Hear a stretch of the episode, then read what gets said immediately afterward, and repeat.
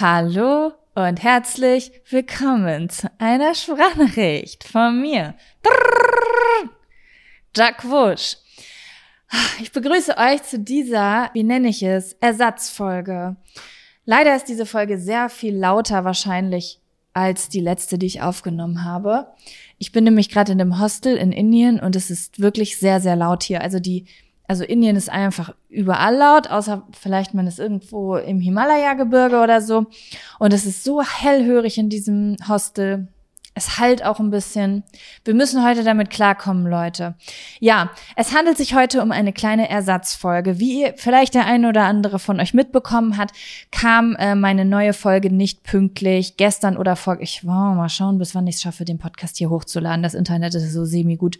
Kam mein Podcast nicht regelmäßig online. Ich äh, lade den ja eigentlich immer zur Mittwochnacht hoch, genau.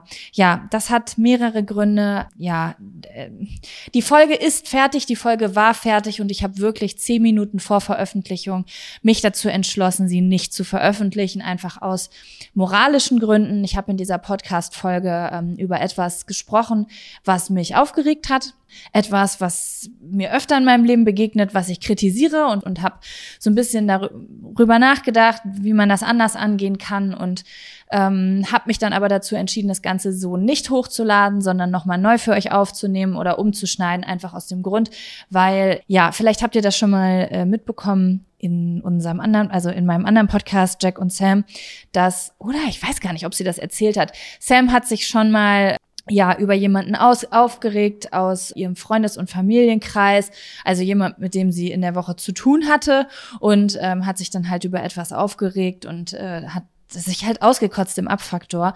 Und diese Person hat das Ganze dann gehört und war einfach sehr verletzt. Genau. Und in dem Moment, wo wir manchmal uns aufregen, da denkt man vielleicht manchmal nicht so weit. Und naja, auch wenn die Sachen, die man dann sagt, wahr sind und vielleicht sogar wirklich kritikwürdig sind, so, hey, irgendwie ist das was Schlechtes, irgendwie überlege ich, wie kann man damit umgehen, weil das will ich irgendwie nicht mehr in meinem Leben oder so, kann man ja trotzdem auf unterschiedliche Weise damit umgehen. Und ähm, ich habe selbst schon mal, also ich habe mich da aufgeregt und hab auch, bin auch sehr konkret in Beispiele reingegangen, die mir einfach auch schon passiert sind mit Menschen, die mir nahestehen. Und äh, das war irgendwie dann gar kein gutes Gefühl, weil ich gedacht habe, ich möchte nicht diese Person sein, weil äh, mir ist das selbst schon mal passiert. Eine Freundin von mir, die auch im Social-Media-Bereich unterwegs ist, hat, äh, war mal sauer auf mich. Und anstatt mir das aber zu sagen, hat sie eine Instagram-Story zu dem Thema gemacht. Und ich wusste halt ganz genau, dass ich gemeint bin. Und ähm, sie hat Worte gesagt, die mich sehr, sehr doll verletzt haben. Und ja, mir ging es einfach sehr, sehr schlecht danach und ich fand es sehr, sehr schade, dass diese Person nicht mit mir darüber gesprochen hat, sondern ja sozusagen der Welt erzählt hat, wie scheiße ich bin. So. Und ja, ich habe dann gestern Nacht, Nacht gesagt, nein, ich möchte, ich entscheide mich jetzt dafür, nicht so eine Person zu sein und werde dann aber mit den Menschen, mit denen ich diese Problematik habe, äh, darüber sprechen. Also nicht über den Podcast, sondern einfach, ähm, naja, das ansprechen. Ja, das ist einfach meine persönlicher Wunsch, wie ich gern sein möchte, dann möchte ich das ansprechen und nicht irgendwie in der Öffentlichkeit erzählen und die Person könnte das dann auch noch hören und hat das Gefühl, ich spreche sie nicht drauf an, aber rede woanders schlecht über sie. Genau. Deswegen ähm, wird es das Thema irgendwann nochmal geben, aber in sehr viel lösungsorientierter und ähm, ja, ja, lösungsorientierter. Also nicht, dass es nicht lösungsorientiert war. Ich habe da schon viel Wahrheit auch gesagt und es war halt auch meine Wahrheit, aber ähm, naja, die Frage ist halt immer, äh, ist die Wahrheit jetzt gerade wirklich äh, unschädlich? Unproblematisch. Ne? So, das als kleine Einführung, warum mein Podcast zu spät kam, wollte ich euch nicht vorenthalten. Vielleicht hat es euch interessiert, vielleicht nicht. Ich habe halt überlegt, okay, Jaco, du möchtest jetzt nicht erst eine Woche später den Podcast nachliefern. Und dann habe ich irgendwie gedacht, so, hm, okay, was könnte ich machen, was für die Leute wirklich also was, was könnte vielleicht ganz spannend sein? Und dann hatte ich zwei Sachen im Kopf und zwar zum einmal ein, eine Meditation, aber ich möchte, also ich habe zwei richtig coole Meditationen für euch vorbereitet. Ich bin hier, also ich bin richtig auf einem Meditation Trip, Leute. Aber ich möchte die Meditation gerne in einem ruhigen Setting zu Hause aufnehmen und dann ist mir etwas eingefallen, was ich vor zwei Wochen, als ich im Ashram in Rishikesh war, machen wollte. Und zwar würde ich euch heute gerne etwas aus meinem Tagebuch vorlesen. Ja, also ich gehöre leider nicht zu den Personen, die jeden Tag Tagebuch schreiben, aber ich komme immer mal wieder zum Schreiben zurück und zwar aus zwei verschiedenen Gründen. Zum einen, äh, um einfach als Methode für eine Gesundheit morgens, ähm, aber auch wenn irgendwelche Sachen in meinem Leben passieren, die ich nicht vergessen will. Also wenn ich irgendein Erlebnis habe, was aber ähm, wo ich vor allen Dingen das, was in mir drin passiert ist, nicht vergessen will. Ne? Also ja, genau. Intensive Momente, wo ich wirklich danach denke, boah, das war gerade so krass für mich. Das muss ich jetzt wirklich, wie so ein Traum, den ich festhalten will. Das muss ich jetzt wirklich aufschreiben, weil ich glaube, dass ich sonst in einem Jahr vielleicht nur noch 20 Prozent davon richtig greifen kann, wie das für mich war. Und ich erinnere mich irgendwie dran, aber kann nicht mehr so richtig reinfühlen.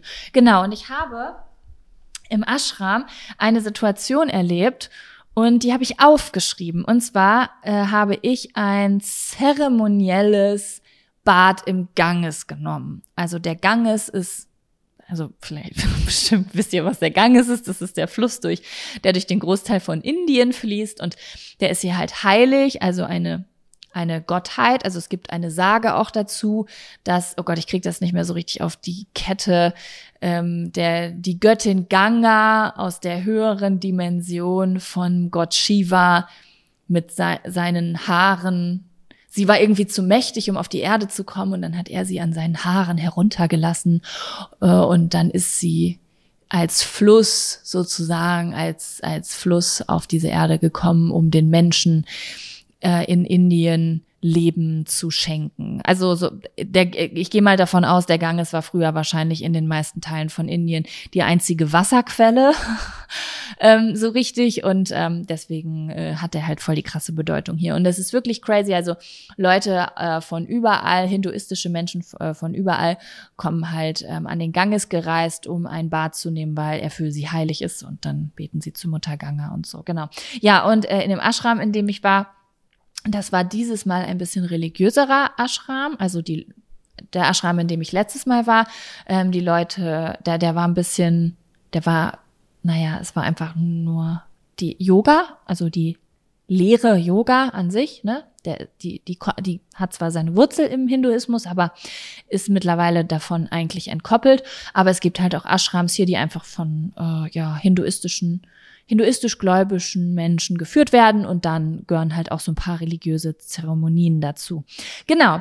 Und ich bin ja nicht religiös. Und dementsprechend finde ich die Sachen super spannend, die ich da beobachte, ähm, also so Feuerrituale und sowas, aber habe ja gar keinen Bezug dazu. Ne? Also ich habe keinen Bezug dazu, ich habe keine Geschichte, ich bin, also ich, ich, ich verbinde damit nichts.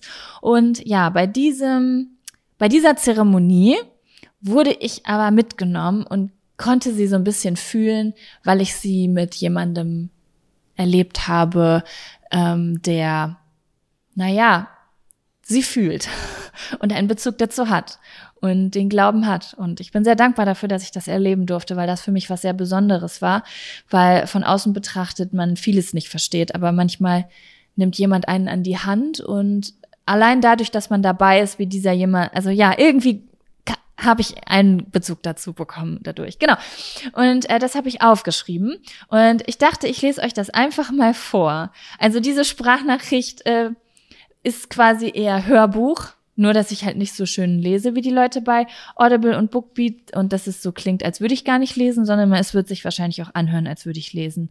Aber ich gebe mein Bestes, jetzt meine schönste Erzählerstimme aufzusetzen. Seid ihr bereit? Okay, es geht los.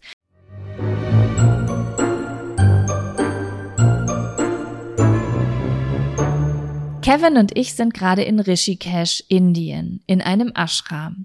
Gestern stand ein hinduistisches Ritual auf dem Plan, ein zeremonielles Bad im Ganges. Ich fühlte mich schon seit dem Vortag ein bisschen kränklich und spürte die Erkältung kommen. Ein Bad im kalten Fluss, der trotz Quellnähe garantiert die ein oder andere Bakterienkultur enthält, schien mir daher nicht das Richtige für mein Immunsystem. Da die Tage davor sehr anstrengend waren und der Zeitplan im Ashram sehr straff ist, der Tag um halb sechs beginnt und drei Stunden Yoga täglich Teil des Stundenplans waren, packte ich die Gelegenheit beim Shop für mich abzumelden und mich schlafen zu legen. Später beim Abendessen sprach mich Patricia, eine Volontärin, an. Patricia ist eine Inderin, die bis vor einem Jahr als Dozentin äh, im Waste Management in Brasilien unterrichtet hat und nach einem Aufenthalt im Pool Chatti Ashram, also dem Ashram, in dem wir waren, ihren Job gekündigt und als Volontärin äh, hierher zurückgekehrt war. Sie erklärte uns die Abläufe im Ashram, korrigierte uns während der Yogastunden und lehrte uns verschiedene Mudras. Also Mudras sind so Handpositionen. Also zum Beispiel, vielleicht kennt ihr das ganz klassische, äh, den Daumen, äh, die Daumenspitze auf, den Zeige, auf die Zeigefingerspitze legen für ähm, Konzentration und dann gibt's halt noch verschiedene Mudras zur Beruhigung oder zur Erdung oder um Gedanken zu verlangsamen und so weiter. Und da hat sie uns halt so ein paar gezeigt. Patricia fragte mich, wie ich mich fühle bei diesem Abendessen und ich erzählte ihr, dass ich mich erkältet fühle. Äh, sie sagte dann, dass es ihr genauso ginge. Trotzdem bot sie mir dann aber an, am Folgetag die Gangeszeremonie mit mir zu wiederholen. Komm morgen nach dem Mittagessen einfach zu mir, wenn du möchtest. Während die anderen den täglichen Spaziergang machen, gebe, gehe ich mit dir zum Ganges. Ich war mir ziemlich sicher, dass ich mich in den paar Stunden nicht von meiner Erkältung erholen würde, aber bedankte mich für das Angebot und sicherte ihr zu, dass ich zu ihr kommen würde, wenn mir danach sei. Am nächsten Tag wachte ich um 5.30 Uhr auf, als der Wecker klingelte und fühlte mich nicht gut. Ich sagte Kevin, er solle äh, mich für Yoga und Meditation entschuldigen. Ich fiel erneut in einen tiefen Schlaf. Beim Frühstück um neun trat Patricia wieder auf mich zu und fragte mich, wie es mir geht. Ich erzählte ihr, dass meine Bronchien etwas wehtaten, ich jedoch nicht das Gefühl hatte, dass es noch schlimmer werden würde. Sie fragte mich, ob ich das Ritual mit ihr machen möchte. Ich erzählte ihr von meinen Sorgen, dass das kalte Wasser mich vielleicht noch kränker machen könnte. Mother Ganges can't make us sick. She is healing us. Also Mutter Ganges kann uns nicht krank machen, sie kann uns nur heilen. Während mein rationales Denken leise widersprach, war dies gleichzeitig der Satz, der mich überzeugte. Patricia war der Ansicht, dass dieses Erlebnis wichtig und gut für mich sei und ich beschloss, ihrem Vertrauen zu folgen. Ich traf mich mit ihr im Garten und wir pflückten gemeinsam 16 kleine Blumen. Sie erklärte mir, dass die Zeremonie drei Stufen beinhaltete und wir für jede Stufe drei Blütenblätter bräuchten. Die ersten drei lassen wir in die Strömung des Ganges für uns selbst, sagte sie. Einen Wunsch für uns selbst. Vielleicht einen Schmerz, den du loslassen möchtest und Mutter Ganges für dich wegtragen soll, sagte sie zu mir. Die nächsten drei Blumen sind für unsere Familie und enge Freunde und was wir uns für sie wünschen. Die letzten drei Blumen sind für unsere Vorfahren. Für jeden Part tauchen wir am Ende dreimal im Ganges unter. So weit, so gut. Wir machten uns auf den Weg runter zum Fluss und liefen schweigend nebeneinander her. Die Aussicht war einfach atemberaubend. Vom Himalaya umgeben auf einem Steinbrett stand ich vorm laut rauschenden Ganges. Kurz vorm Ufer zogen wir unsere Schuhe aus und Patricia zündete zwei Räucherstäbchen an. Sie nahm drei Blüten, stellte sich mit den Fußsohlen ins Wasser, schloss die Augen und legte die Hände vor der Brust zusammen. Ich tat es ihr nach. Wir begannen ein Mantra zu singen. Om Ganga Mai Ganga Mai Ganga Mai Om Ganga Mai Ganga Mai Ganga Mai Om Ganga Mai Ganga Mai Ganga Mai Mai Om Ganga Mai Ganga Mai Ganga Mai Mai Zehn Minuten standen wir dort und sangen. Ich erinnerte mich daran zurück, wie ich beim Kirtan anfangs Hemmungen hatte, unter 30 bis 40 Leuten laut zu singen. Und hier stand ich und sang aus vollster Inbrunst gemeinsam mit Patricia. Es war ein sehr, sehr besonderer Moment. Diese Art von Moment, wo man eine tiefe Verbindung spürt, weil man gemeinsam etwas in Frieden teilt. Irgendwann stupste Patricia mich an und ging ein Stück weiter in den Ganges. Dort blieben wir stehen und sangen weiter. Das wiederholte sich, bis wir irgendwann bis mit der Hüfte im Wasser standen. Patricia öffnete ihre Hände und legte die Blüten aufs Wasser und schubste sie mit den Händen flussabwärts an. Ich tat es ihr nach und schickte meinen Wunsch auf Reisen. Ich wünschte mir, meine Unruhe loszulassen, wenn Menschen mich bewerten. Ich wünschte mir in Gesprächen dieselben Ruhe wie im Straßenverkehr, wenn mich Menschen anhupen oder mir die Vorfahrt nehmen und mir das meistens total wurscht ist. Ich weiß noch nicht wie, aber ich werde hier mehr Frieden erlernen. Dabei sangen wir weiter das Mantra.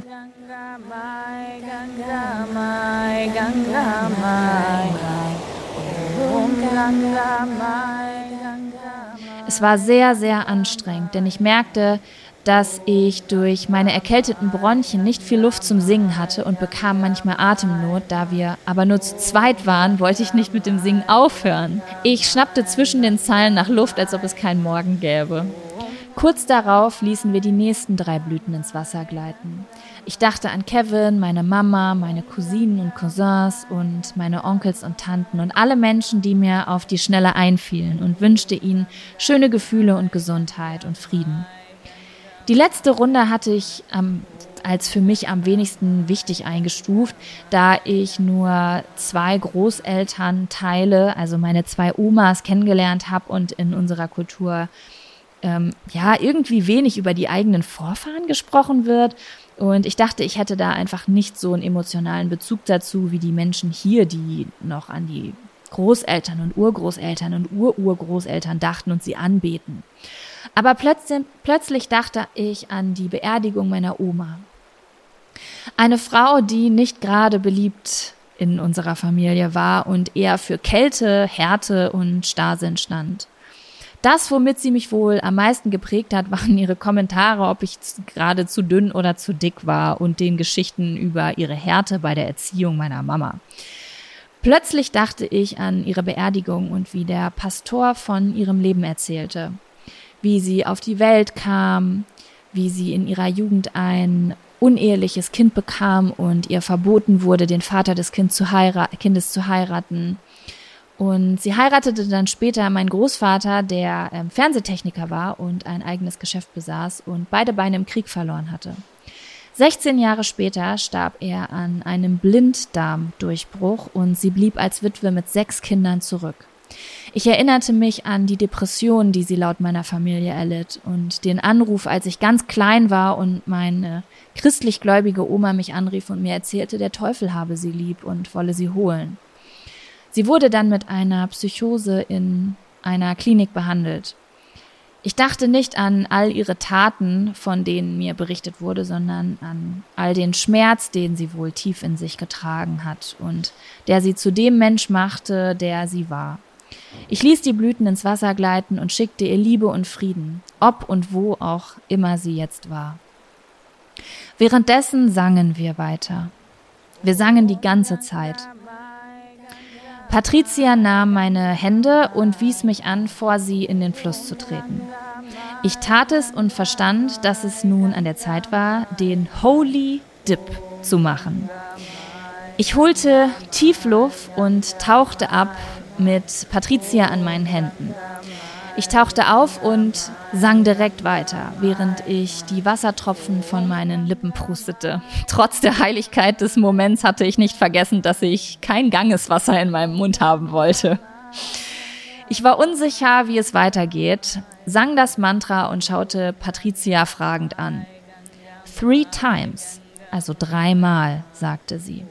Ich tauchte also noch ein zweites Mal mit dem Körper und Kopf unter Wasser und stand danach noch ein bis zwei Minuten im Ganges, patschnass, singend und heimlich spuckend, um das Wasser und die Bakterien aus meinem Mund loszuwerden. Patricia schaute mir manchmal in die Augen und ich war dankbar für diesen Frieden, den sie ausstrahlte. All die Nervosität und Unsicherheit, die ich oft in, naja, in der Nähe anderer Menschen spüre, die hatte ich nicht, während ich hier nass singend und ihr in die Augen schauend stand. Mit dieser Frau, die ich kaum kannte. Da war kein Ego, kein Machtgefälle, keine Fremde, nur Beisammensein, Erfahrung, Vertrauen und Unterstützung. Ganz unaufregend, unaufgeregt, harmonisch, friedlich. Sie wies mich an, die Seite zu wechseln. Jetzt ich, sagte sie. Ich schämte mich kurz ein bisschen, dass ich daran nicht gedacht hatte. Wir wechselten die Seiten und nun war ich die, die sie festhält, damit die Strömung sie nicht mitreißen konnte. Ich rechnete damit, dass sie zack, zack, zack dreimal untertauchen würde. Ich meine, schließlich machte sie das hier jede Woche. Doch sie war ganz zögerlich. Sie setzte zum Abtauchen an und stoppte dann doch wieder kurz vorm Wasser und kam hoch. Ich spürte ihre Unsicherheit. Ich weiß nicht, ob es die Angst vor dem Wasser war oder die Themen betraf, die sie mit in das Ritual genommen hatte. Ich weiß nur, dass ich auf einmal ganz, ganz tiefe Emotionen hatte. Sie war nicht einfach nur mit mir hierher, weil ich eine Schülerin des Ashrams war und es Teil meines Stundenplans war. Sie begleitete mich nicht nur, damit ich die Erfahrung auf meiner Seite machen konnte, allein. Sie machte voll mit, ging in ihre eigenen Emotionen und teilte ihre Verletzlichkeit mit mir. Und sie vertraute mir, um diesen intimen Moment mit ihr alleine zu teilen. Denn ich spürte in diesem Moment, wie viel ihr das hier gerade bedeutete und wie wichtig ihr das war. Und ich war so unendlich dankbar, dass es ihr wichtig war, dass ich das auch erleben kann. Nur durch sie konnte ich all das hier verstehen. Nur durch sie konnte ich den Glauben und die Zeremonie verstehen.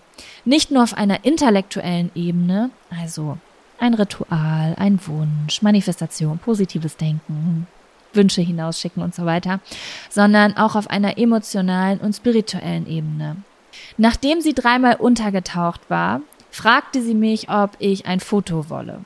Ich war super dankbar, dass sie fragte, weil ich sehr gerne eins haben wollte, aber äh, ich wusste nie, wie angemessen so etwas sei in so einer Situation.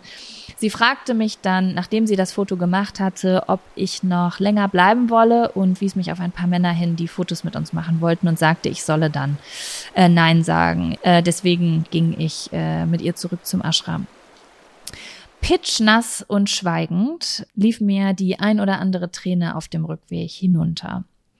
Stille war noch nie so einfach wie in diesem Moment. Wir haben kein einziges Wort geredet. Jetzt gerade, wo ich das hier schreibe, schaue ich von meinem Balkon auf die Stelle am Fluss, wo wir das Bad genommen haben.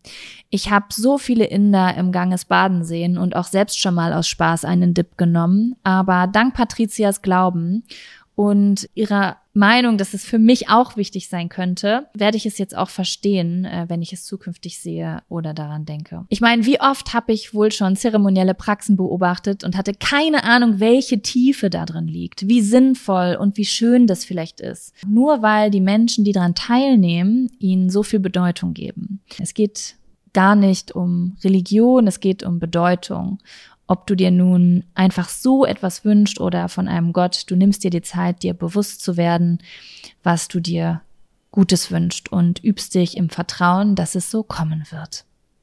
Ja, das war bezogen auf die Zeremonie. Okay, ich habe jetzt gerade beim Vorlesen gemerkt, ich habe halt nicht eine Geschichte für euch geschrieben, weil dann normalerweise habe ich voll die gute Wortweise. Ich habe gemerkt, okay, ich habe es wirklich für mich geschrieben in meinen äh, Tagebuch und die Sätze waren so ein bisschen krumm und die Grammatik, die Zeiten sind hoch und runter ge, äh, haben die ganze Zeit gewechselt. Aber ich hoffe, es war halbwegs okay mir dabei zuzuhören, ja. Ich wollte euch das einfach erzählen. Ich fand, das war ein super schöner Tag, der eine super schöne Geschichte in meinem Leben war und ähm, ja, ich wollte euch einfach mitnehmen. So, jetzt wünsche ich euch einen wunderschönen Tag äh, und sage ja, was sage ich denn jetzt? Moment mal hier. Ja, ich habe keine gute. Verdammt, ich habe keine Verabschiedung vorbereitet. Deswegen sage ich. Mm, mm, Schüsseldorf. Ich glaube, das hatten wir schon, ne? Egal. Schüsseldorf, Leute.